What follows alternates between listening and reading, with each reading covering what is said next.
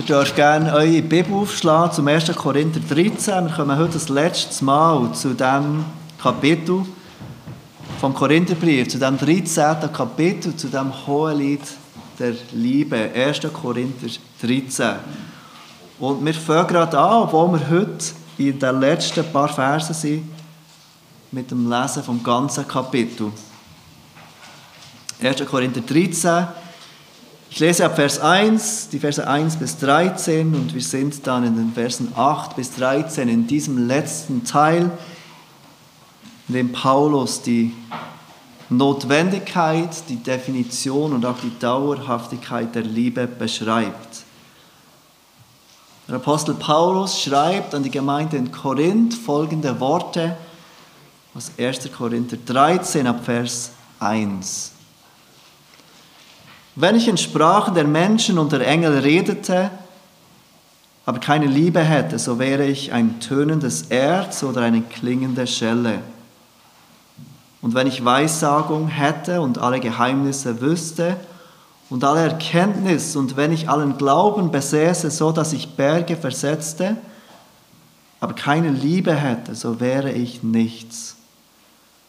Und wenn ich alle meine Habe austeilte und meinen Leib hingebe, damit ich verbrannt würde, aber keine Liebe hätte, so nützte es mir nichts. Die Liebe ist langmütig und gütig. Die Liebe beneidet nicht. Die Liebe prahlt nicht.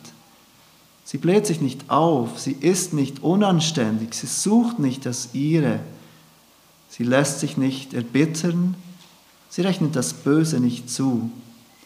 Sie freut sich nicht an der Ungerechtigkeit, sie freut sich aber an der Wahrheit. Sie erträgt alles, sie glaubt alles, sie hofft alles, sie erduldet alles. Die Liebe hört niemals auf, aber seines Weissagungen, sie werden weggetan werden. Seine Sprachen, sie werden aufhören, sei es Erkenntnis, sie wird weggetan werden. Wenn wir erkennen, denn wir erkennen stückweise und wir weissagen stückweise, wenn aber einmal das Vollkommene da ist, dann wird das Stückwerk weggetan. Als ich ein Unmündiger war, redete ich wie ein Unmündiger, dachte wie ein Unmündiger und urteilte wie ein Unmündiger. Als ich aber ein Mann wurde, tat ich weg, was zum Unmündigsein gehört. Denn wir sehen jetzt mittels eines Spiegels, wie im Rätsel, dann aber von Angesicht zu Angesicht. Jetzt erkenne ich stückweise, dann aber werde ich erkennen, gleich wie ich erkannt bin. Nun aber bleiben Glaube, Hoffnung, Liebe, diese drei. Die größte aber von diesen ist die Liebe. Die Liebe hört niemals auf. So beginnt Paulus diesen letzten Abschnitt, indem er die Christen in Korinth und auch uns heute Morgen an die Dauerhaftigkeit der Liebe erinnert. Im ersten Teil, wir haben es gesehen, hat Paulus uns erklärt, wie absolut notwendig die Liebe ist im Leben eines Christen. Wir können noch so viel tun, wir können noch so viel verstehen, wir können noch so viel leben, wenn wir es nicht aus Liebe tun. Wenn wir keine Liebe haben, dann bringt uns all das nichts. Dann in einem zweiten Teil, den Versen 4 bis 7, hat er uns erklärt, was Liebe ist. Und wir dürfen froh sein, dass Paulus, dass die Schrift uns definiert, was Liebe ist, denn sonst wären wir hilflos verwirrt in der Definition der Liebe, weil Liebe im Auge der Gesellschaft sich immer wieder ge gewandelt hat und gewechselt hat. Was ist überhaupt Liebe?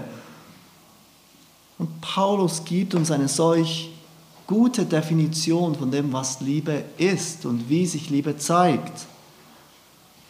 Und jetzt in diesem letzten Abschnitt, in Versen 8 bis 13, zeigt er uns die Dauerhaftigkeit der Liebe. Liebe hört niemals auf. Und ich glaube, es ist genau diese Wahrheit, die uns schlussendlich hilft, nach dieser Art der Liebe zu streben in unserem Leben. Diese Wahrheit, dass Liebe für immer bestehen wird, dass Liebe niemals aufhören wird. Diese Wahrheit, dass Liebe permanent bleibt, hilft uns danach zu streben, so zu lieben, wie er sagt. Ich komme am Schluss noch einmal darauf zurück.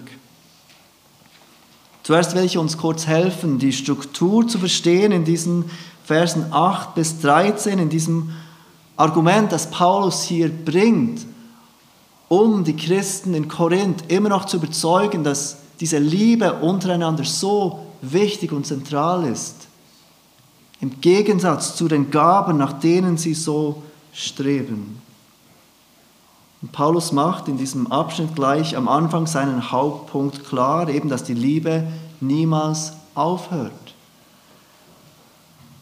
Eine Wahrheit, die er mit anderen Worten am Ende wiederholt, Vers 13, nun aber bleiben Glaube, Liebe, Hoffnung, äh, Glaube, Hoffnung, Liebe, diese drei, die größte, aber von diesen ist die Liebe. Diese Betonung auf der Wichtigkeit und Dauerhaftigkeit der Liebe ist sein Hauptpunkt in diesem Abschnitt. das macht Paulus unmissverständlich klar. Liebe bleibt, Liebe ist dauerhaft, Liebe hört niemals auf. Und alles andere macht auch keinen Sinn, wenn wir uns kurz überlegen, dass die Bibel lehrt, Gott ist Liebe. 1. Johannes 4, 16 sagt dies explizit, aber die ganze Bibel beschreibt uns einen Gott, der liebt. Einen Gott, der Liebe ist. Und wie Gott ewig ist, so bleibt auch diese Liebe in aller Ewigkeit. Der Vers 1. Johannes 4, 16 übrigens lautet, und wir haben die Liebe erkannt und geglaubt, die Gott zu uns hat. Gott ist Liebe und wer in der Liebe bleibt, der bleibt in Gott und Gott in ihm. Die Bibel beschreibt uns in der ganzen Schrift, das, was Johannes im 1. Johannes 4, 16 sagt, dass Gott ein Gott der Liebe ist. Und ich weiß nicht, ob für dich heute Morgen die Liebe von Gott eine Realität ist in deinem Leben. Manchmal spüren wir diese Liebe mehr oder weniger, aber diese Liebe ist eine Realität im Leben eines Christen. Diese Liebe von Gott zu uns. Ich weiß nicht, ob du diese Liebe erkannt und geglaubt hast. Wenn die Bibel von Liebe spricht, dann spricht sie nicht von einem philosophischen oder abstrakten Konzept, sondern von einer konkreten Realität. Wenn die Bibel sagt, dass Gott Liebe ist, dann beschreibt sie etwas ganz Konkretes. Und Gott der Vater hat uns diese Liebe gezeigt indem er seinen Sohn Jesus Christus hingab aus Liebe für Sünder. Aus Liebe zu Menschen, die in Rebellion gegen ihn leben, die sich, die sich von ihm abwenden. Gott gibt seinen Sohn für diese Sünder und er zeigt so seine Liebe zu dieser Welt, dass er nicht einmal seinen eigenen Sohn verschont sondern seinen Sohn hingibt. Und der Sohn selbst zeigt uns seine Liebe, indem er Mensch wird. Sohn Gottes in Ewigkeit, mit Gott in Ewigkeit, Gott selbst zeigt seine Liebe für sündhafte Menschen, indem er bereit ist, Mensch zu werden, Fleisch zu werden indem er kommt, sein Leben hingibt, die Strafe von uns auf sich nimmt, die Strafe, die wir, du und ich, verdient hätten. Und in seiner Auferstehung, siegreich aus dem Tod, überwindet er die Macht des Todes und der Sünde. Und er tut dies nicht für die Guten und Starken, nein, er tut dies für die Kranken und Schwachen. Für jeden, der erkennt, dass er Hilfe braucht und in Demut zu Jesus kommt und um Hilfe bittet. Und der Heilige Geist zeigt seine Liebe indem dieser heilige Geist, der ohne Sünde ist, abgesondert von Sünde, zu sündhaften Menschen kommt, ihnen Augen öffnet, damit sie sehen können, ihnen Glauben schenkt, damit sie glauben können, in sie hineinkommt, um in ihnen zu wohnen, damit sie diese Dinge Gottes verstehen können, damit sie umkehren können und auf Jesus vertrauen können. Der Heilige Geist zeigt seine Liebe zu uns, indem er sündhafte Menschen aufruft, umzukehren und auf Jesus zu vertrauen. Und wenn du heute Morgen glaubst, dass Jesus für deine Sünden gestorben ist und wenn du auf ihn vertraust, dann darf diese Liebe Gottes Realität sein in deinem Leben. Ob du sie spürst oder nicht. Die Liebe hört niemals auf. Paulus geht dann weiter in seinem Abschnitt vom 1. Korinther 13 und er setzt diese Liebe, die niemals aufhört, in den Zusammenhang mit den Geistesgaben. Und er sagt zwei Dinge über die Gaben, dann erwähnt er zwei Beispiele aus dem Alltag, um diese Dinge verständlicher zu machen. Also zuerst zwei Dinge, die er sagt im Gegensatz zu den, oder im Zusammenhang mit den Geistesgaben und dann zwei Beispiele aus dem Alltag, um uns diese Dinge verständlicher zu machen. Und die Dinge, die er sagt, das erste ist, die Gaben werden vergehen. Die Liebe bleibt, aber die Gaben werden vergehen. Das zweite, was er sagt, die Gaben sind unvollkommen. Die Liebe wird vollkommen sein in uns, wenn wir bei Gott sind, aber diese Gaben sind unvollkommen. Und dann das erste Beispiel, das vom Unmündigen zum Mündigen und das zweite Beispiel vom Spiegelbild zum Angesicht. Das ist die Struktur von diesem Abschnitt. Und uns ist bekannt, wir haben das schon einige Male gesehen, die wir schon eine Weile in diesem ersten Korintherbrief sind. Die Christen in Korinth waren begeistert von diesen Gaben. Sie waren begeistert von diesen Gaben, besonders die das offensichtliche Wirken des Geistes zur Schau stellten. Die Gaben, die anderen zeigen, wie sehr vom Geist begabt sie sind. Die Gaben, die anderen zeigen, wie geistlich sie sind, dachten sie. Die Gaben, die Gottes Wirken zeigen, wenn diese Menschen sie brauchen. Sie waren begeistert von diesen spektakulären und zeichenhaften Gaben. Und gleichzeitig hatten sie das Anliegen aus den Augen verloren, dass die Gaben eigentlich dazu da waren, um die Gemeinde zu erbauen in Liebe.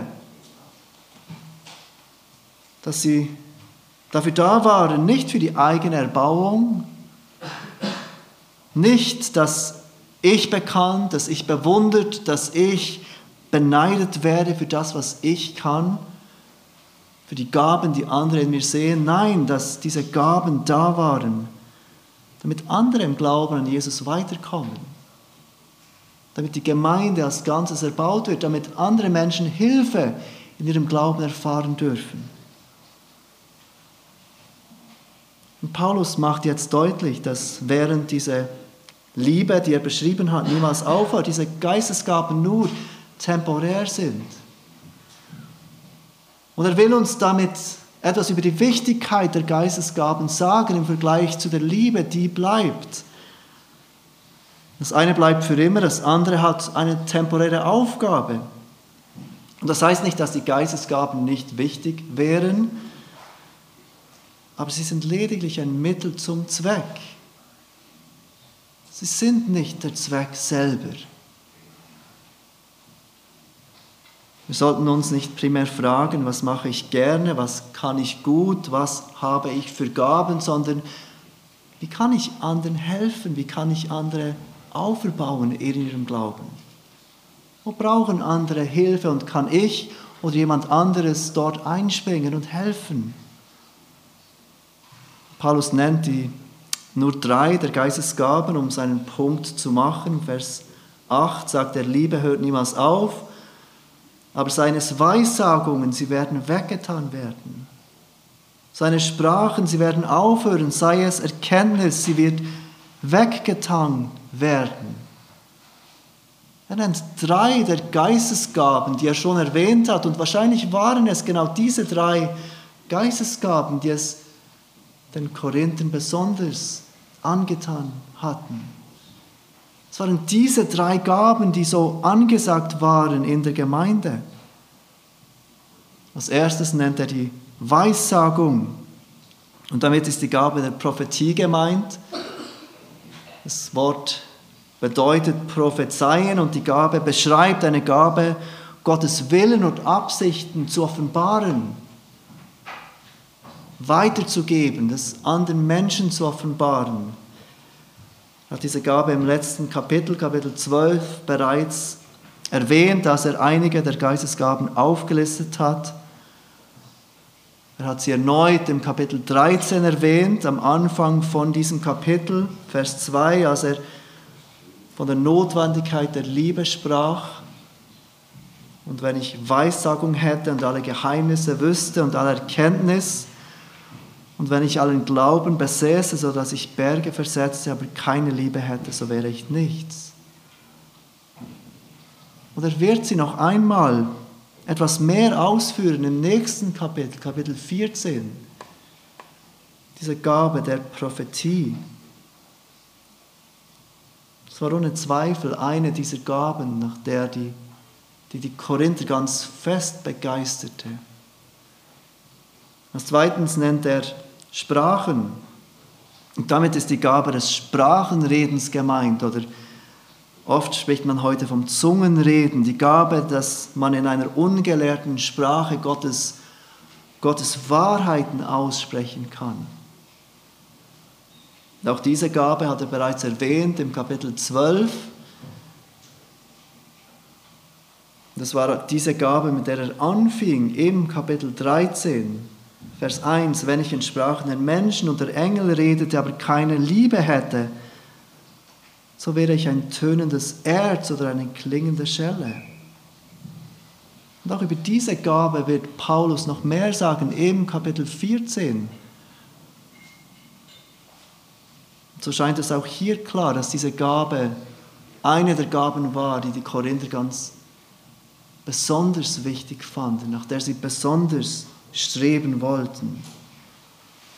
Und das dritte Gabe nennt Paulus die Gabe der Erkenntnis. Und auch diese Gabe kam bereits vor in der Auflistung mit anderen Gaben. Kapitel 12, Vers 8. Dem einen nämlich wird durch den Geist ein Wort der Weisheit gegeben, einem anderen aber ein Wort der Erkenntnis gemäß demselben Geist.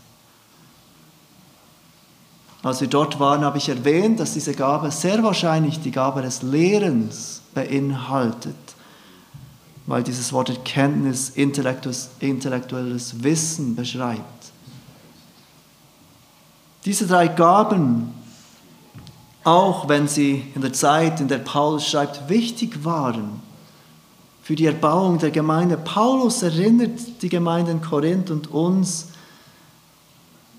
dass diese Gaben temporär sind. Auch wenn sie eine Wichtigkeit haben, sie sind nicht so wichtig wie die Liebe. Sie sollten dazu dienen, dass Liebe wächst und hervorgerufen wird, weil sie vergehen, während Liebe bleibt. Also Paulus will uns klar machen, dass diese Gaben im Vergleich zur Liebe nicht so wichtig sind.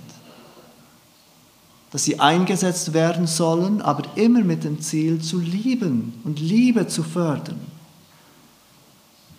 Und die Korinther hatten diesen Gaben eindeutig zu viel Gewicht gegeben. Gabe der Prophetie, Gabe des Sprachenredens. Und ich glaube, wenn wir die Gemeinde als Ganzes anschauen, dann sind wir heute gar nicht so weit weg davon. Wie viele Konferenzen gibt es über Prophetie? Schulungen und Seminare über Prophetie. Wie viele Konferenzen kennt ihr, wo es darum geht, wie kann ich selbstlos lieben? Wie kann ich wachsen in Selbsthingabe? Wie kann ich lernen, mein Leben hinzugeben für die anderen? Viele Leute sind auch heute fasziniert von Prophezeiungen, Zeichen und Wundern. Aber Paulus macht uns deutlich, diese Gaben vergehen.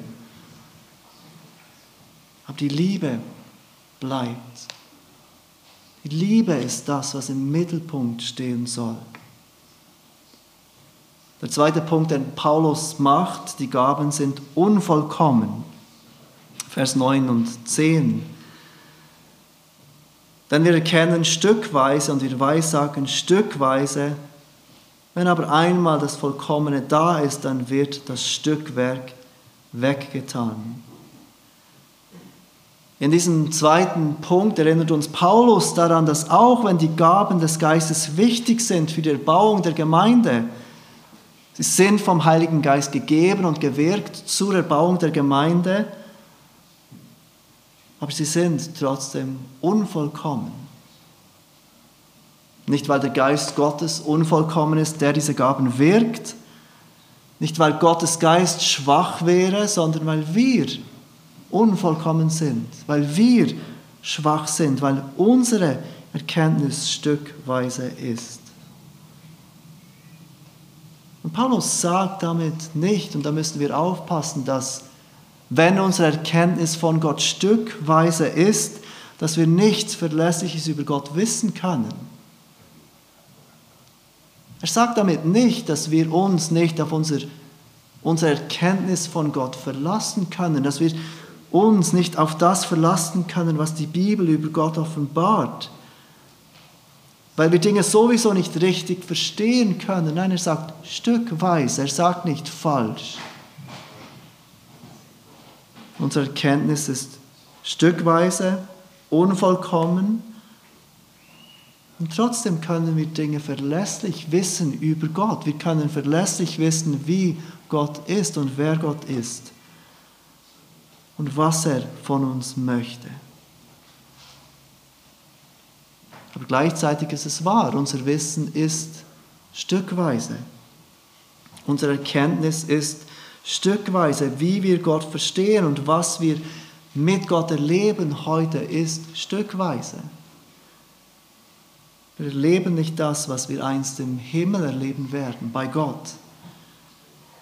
Ich glaube, das ist immer wieder eine gute Erinnerung, um uns zur Demut zu rufen.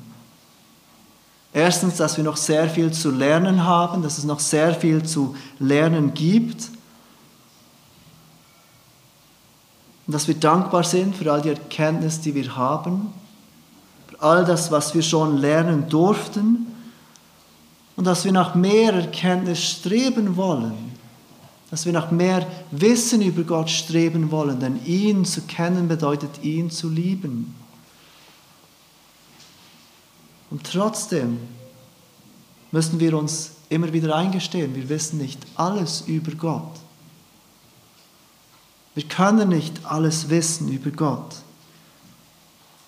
Wir können nicht alles verstehen über Gott. Es gibt Fragen, die offen bleiben. Erkenntnis ist stückweise.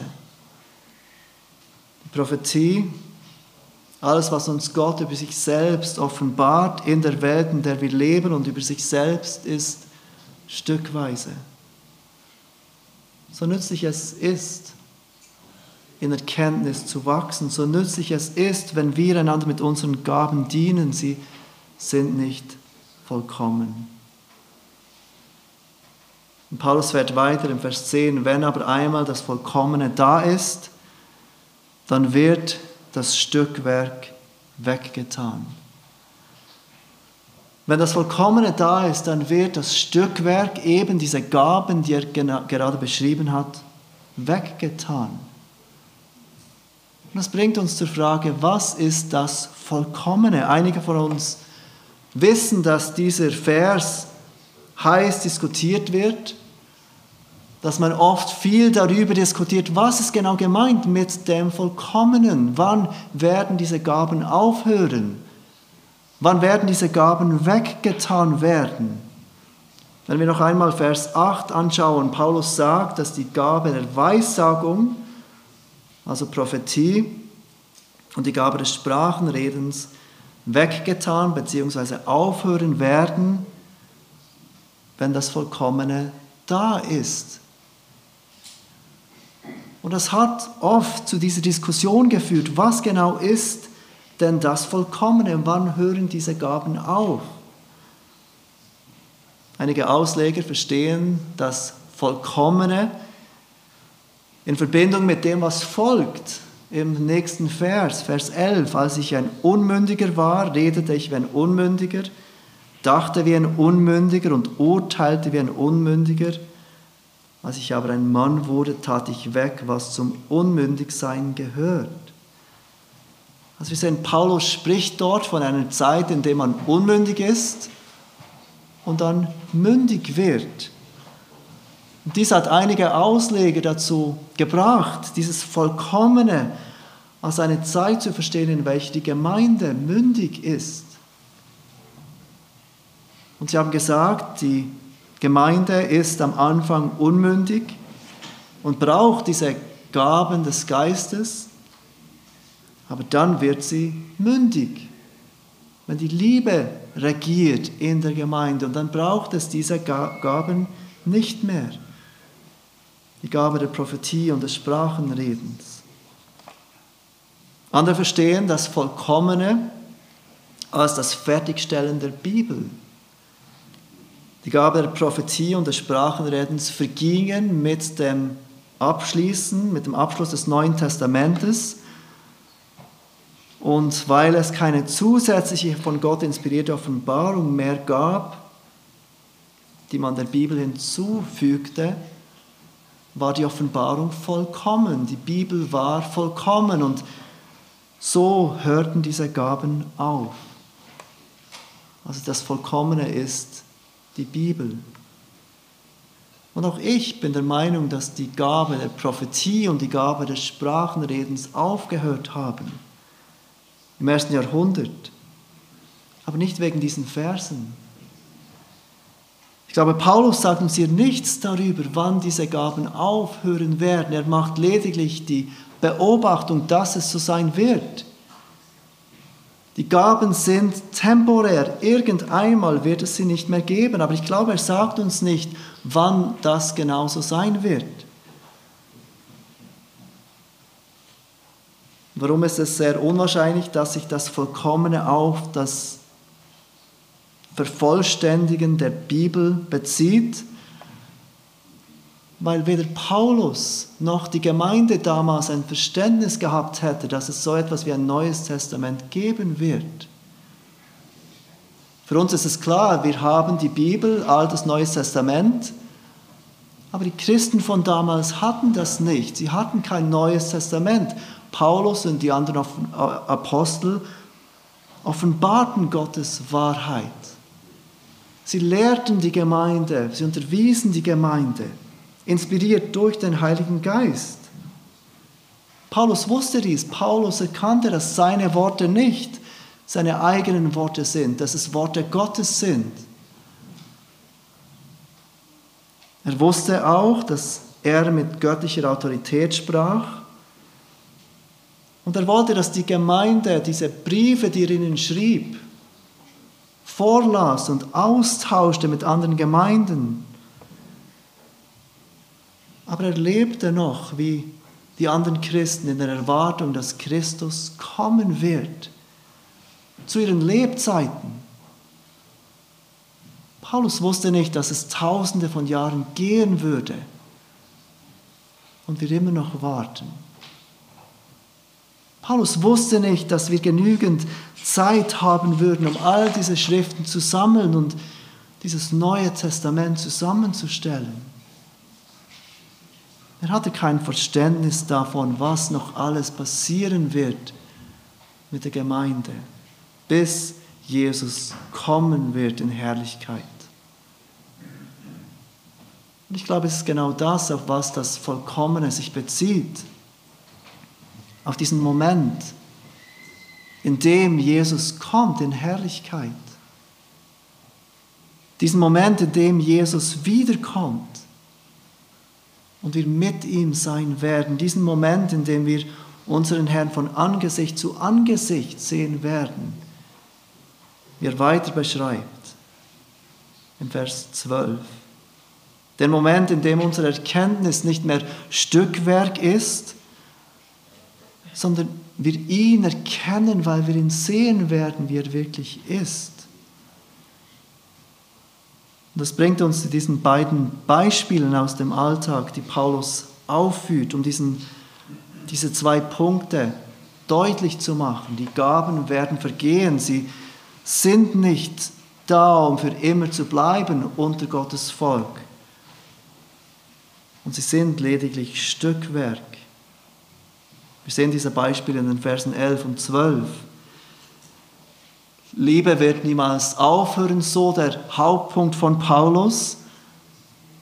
Aber die Geistesgaben, die euch so wichtig sind, die Geistesgaben, um die ihr euch so oft dreht, die ein solch, die solch große Wichtigkeit haben in eurer Gemeinde und in eurem privaten Leben, sie sind nur vorübergehend und unvollkommen. Und wir finden das erste Beispiel im Vers 11. Als ich ein Unmündiger war, redete ich wie ein Unmündiger, dachte wie ein Unmündiger und urteilte wie ein Unmündiger. Als ich aber ein Mann wurde, tat ich weg, was zum Unmündigsein gehört. Paulus braucht hier ein Beispiel, das wir alle kennen, ein Beispiel, das wir alle verstehen. Wir alle kommen als Kinder auf die Welt wir alle sind unmündig, unweise und unreif. Wir reden und denken wie Kinder. Wir kommen nicht auf die Welt und sind gleich erwachsen und reif und wissen, was wir tun. Wir müssen lernen, wir müssen wachsen, wir müssen lernen, erwachsen zu werden, zu reden und zu denken und zu urteilen wie jemand, der mündig ist. In unserer Gesellschaft ist es leider ein Prozess, der immer länger dauert, der immer weiter nach hinten verschoben wird. Menschen bleiben unmündig und unreif für immer länger und länger. In Paulus Zeit wurde ein jüdischer Junge von einem Tag auf den anderen zum Mann mit der Bar Mitzwa. Wir kennen das heute noch aus dem kulturellen Judentum. Äh, wenn wir Freunde haben, die Juden sind, dann kennen wir das, dass man dieses Mannsein feiert mit dieser Bar Mitzwa. Diese Feier findet am Ende des 13. Lebensjahres statt und es ist die Verabschiedung des Kindseins und der Anfang vom Mannsein. In Paulus Zeit wäre dieses Unmündigsein zu mündig werden an diesem Tag vollbracht worden. Mit diesem einen Tag, mit diesem Fest. Und Paulus sagt damit nicht, dass die Geistesgaben unmündig sind oder dass es unmündig ist, die Gaben, die Gott uns gibt, zu brauchen und damit zu dienen. Aber bei all dem muss der Fokus auf der Liebe sein, auf dem Guten des Gegenüber, wie er in den Versen 4 bis 6 beschrieben hat. Der Schwerpunkt von all dem sind nicht die Gaben selbst, sondern die Liebe. Das zweite Beispiel aus dem Alltag, das Paulus aufführt, ist das des Spiegels, Vers 12. Denn wir sehen jetzt mittels eines Spiegels wie im Rätsel, dann aber von Angesicht zu Angesicht. Jetzt erkenne ich stückweise, dann aber werde ich erkennen, gleich wie ich erkannt bin. Es ist bekannt, dass die Stadt Korinth als wichtige Handelsstadt der Antike Spiegel produzierte und Spiegel exportierte in andere Gebiete. Und offenbar waren diese Spiegel relativ gute Spiegel. Man konnte sich gut sehen, man hat ein gutes Spiegelbild. Aber sie waren nicht so perfekt wie unsere Spiegel heute.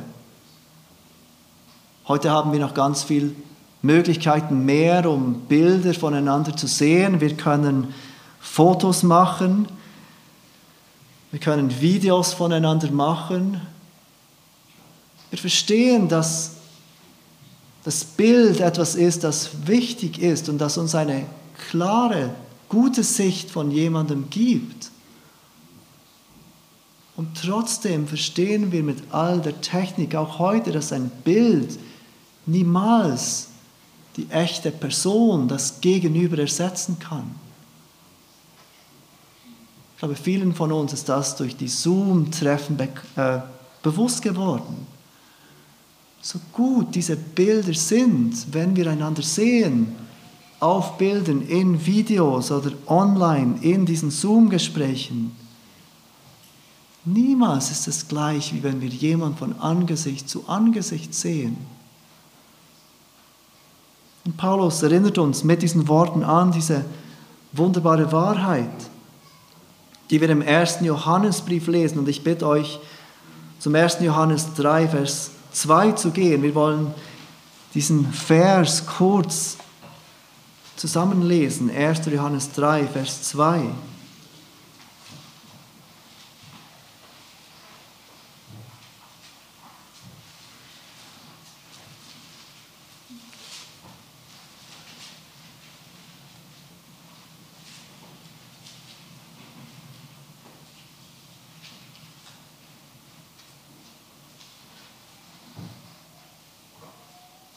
Johannes schreibt, Geliebte, wir sind jetzt Kinder Gottes und noch ist nicht offenbar geworden, was wir sein werden. Wir wissen aber, dass wir ihm gleichgestaltet sein werden, wenn er offenbar werden wird, denn wir werden ihn sehen, wie er ist.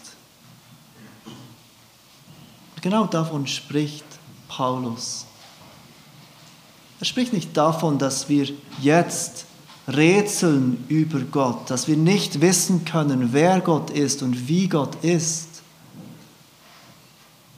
Aber er spricht davon, dass es eine Zeit geben wird, wenn Christus zurückkommt, in der wir Gott von Angesicht zu Angesicht sehen, wie Johannes es hier beschreibt, denn wir werden ihn sehen, wie er ist. Und wir werden diesen Gott der Bibel noch viel deutlicher erkennen dürfen. Erkennen dürfen, wie er ist und wie ist er. Wie ist dieser Gott, den wir von Angesicht zu Angesicht sehen werden? Das ist all das, was Paulus beschrieben hat in den Versen 4 bis 7. Gott ist Liebe genauso wie Liebe beschrieben wurde. Und auch wir werden ihn sehen, vollkommen in dieser Liebe. Und seht, was Johannes schreibt, denn wir werden ihn sehen, wie er ist. Und noch vorher, wir wissen aber, dass wir ihm gleichgestaltet sein werden. Wenn wir diesen Gott sehen von Angesicht zu Angesicht, dann wird diese Liebe, die Paulus uns in diesem Hohelied der Liebe beschreibt, vollkommen sein in uns. Die Geistesgaben werden nicht mehr da sein. Aber diese Liebe wird bleiben, diese Liebe wird vollkommen sein in dir und in mir. Diese Liebe, nach der wir jetzt streben sollen, in der wir jetzt wachsen wollen, sie wird vollkommen gemacht sein in deinem Herzen, in meinem Herzen, für alle Ewigkeit. Ist es nicht ein wunderbarer Gedanke, dass wir so leben werden in aller Ewigkeit? An einem Ort, an dem diese Liebe vollkommen ist, mit Menschen, in denen diese Liebe vollkommen ist? Da ist niemand, der beneidet. Und auch du wirst nicht mehr beneiden. Da ist niemand, der prahlt. Und auch du wirst nicht mehr prahlen müssen. Da ist niemand, der sich aufbläht. Und auch du wirst nicht versucht sein, dich aufzublähen. Da ist niemand, der unanständig ist, auch nicht in deinen Gedanken. Da ist niemand, der seinen eigenen Vorteil sucht, bei dem es in allem nur um sich geht schlussendlich. Da ist niemand, der bitter ist. Auch du bist nicht mehr bitter.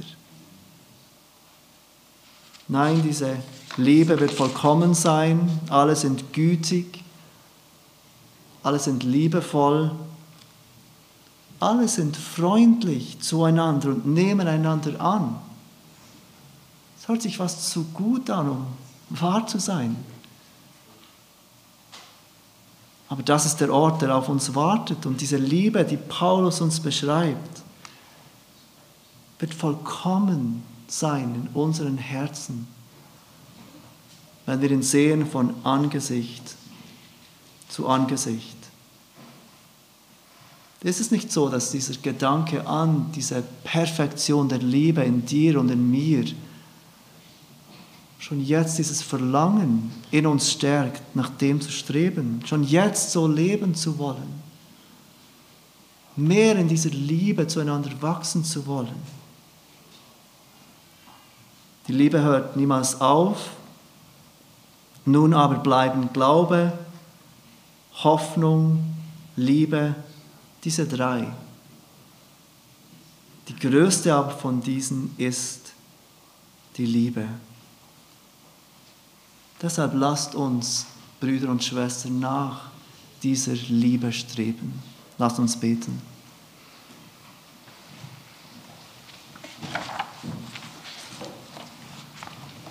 Vater, was für ein wunderbarer Gedanke, dass wir einmal dich sehen werden von Angesicht zu Angesicht und dass, wenn wir dich sehen werden, diese Liebe in uns, mit der wir oft so Mühe haben, mit der wir oft so an unsere Grenzen kommen, dass sie vollendet sein wird in uns. Und dass wir endlich tun werden, was wir so gerne tun möchten, dass wir dich lieben mit unserem ganzen Herzen, dass wir unseren Nächsten lieben wie uns selbst.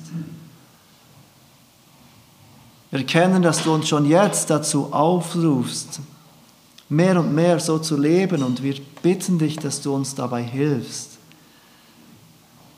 dass diese Liebe wachsen darf,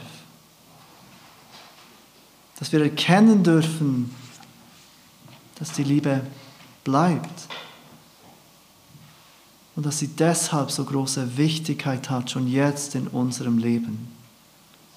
Hilf uns zu lieben, wie du liebst. Hilf uns, uns immer wieder an deine Liebe für uns in Christus zu erinnern, damit wir einander lieben dürfen, damit wir einander annehmen dürfen, wie du uns in Christus geliebt und angenommen hast. Amen.